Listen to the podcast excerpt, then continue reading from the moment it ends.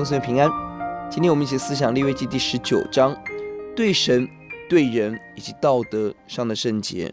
这一章的对圣洁的提醒非常的广泛。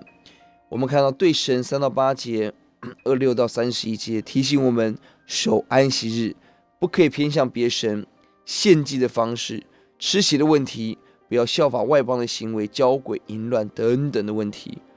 九到十八。三十二到三十提醒我们是对人要有的圣洁，特别提醒我们面对穷人、邻舍、工人、聋子、瞎子、有权势的人、老人、寄居者、弟兄姊妹，这些都应当成我们今天神对我们的圣洁的提醒。第三是道德性的，不可以掺杂在牲畜、种地、衣服、在婚姻、种树，在我们公益的事上。弟兄姊妹，圣洁绝对不是很狭隘的。圣洁关乎我们跟神的关系，我们跟人的互动，我们所持守的公义跟道德。这段经文的要节在第二节，你晓諭以色列全会众说：你们要圣洁，因为我耶和华你们的神是圣洁的。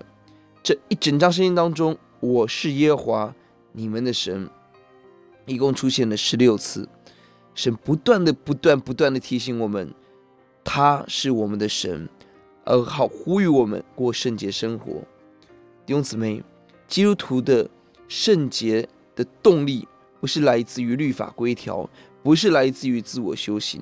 基督徒圣洁来自于上帝的属性，因为他是圣洁的，我们可以圣洁，我们忠于他，顺服他。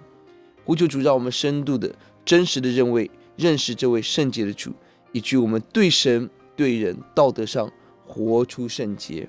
我们一起低头祷告，耶稣，我们感谢您，主啊，让我们生命拥有你给我们的生命，拥有你给我们的圣洁。呼求你帮助我们，因为你是圣洁的，我们要圣洁。让每一件事，我们把你放在面前，我们要讨你的喜悦，做你自己的儿女。听我们的祷告，奉耶稣的名，阿门。